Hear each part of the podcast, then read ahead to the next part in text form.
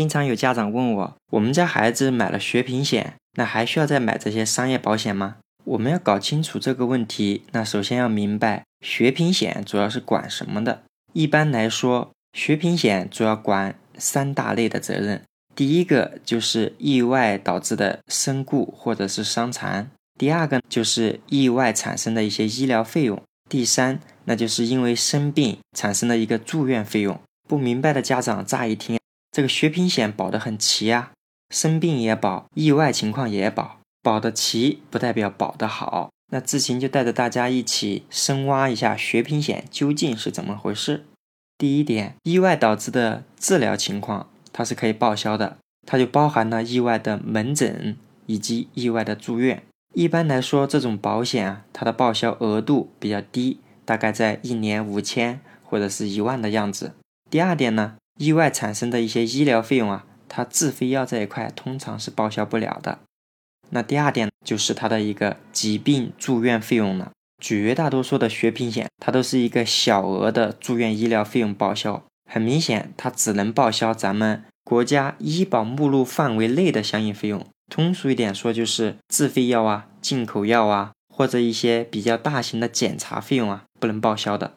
而且学平险有一个非常头疼的点在哪里呢？很多血平险它的报销比例不是百分之百，好一些的产品可能报销个百分之八十。意思就是我们首先产生的医疗费用，这个医疗费用必须都是符合医保范围内的费用。在这个费用基础上，可能就报销个百分之八十，甚至还有一定的门槛费，就说你超过一定额度以上的部分，按百分之八十赔。我们前面说的这种报销方式还算不错的了。有一些学平险，它的这个住院医疗费用怎么报销的呢？它跟我们缴税呀是一个意思。就比如一千块钱以内的费用，它报销百分之五十；一千到五千以内的费用，报销百分之六十。五千到一万范围以内的报销百分之七十，那以此类推哈。这种阶梯性的报销方式对我们很不利的。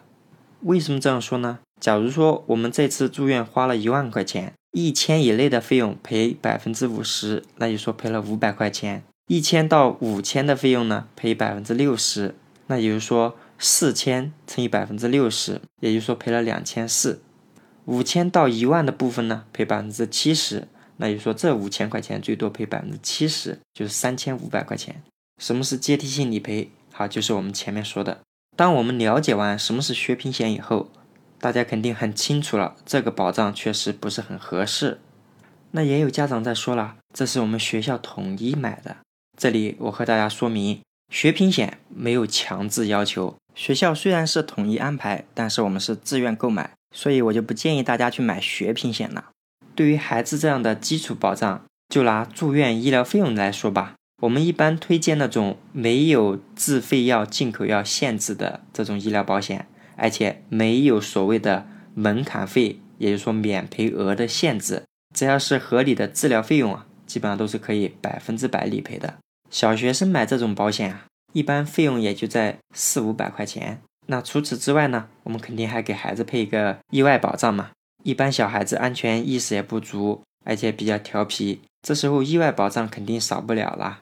就算我们给孩子配一个没有自费药限制的意外医疗保障，几十块钱也就解决了。当然，除此之外，很明显还少不了重大疾病保险。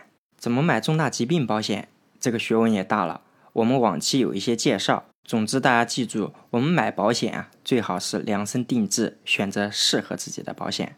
好的，关于买了学平险以后还要不要买其他商业保险，我们就聊到这里。如果您觉得之前的节目对你有用，这里拜托一下大家订阅、分享、评论一下我的专辑和节目。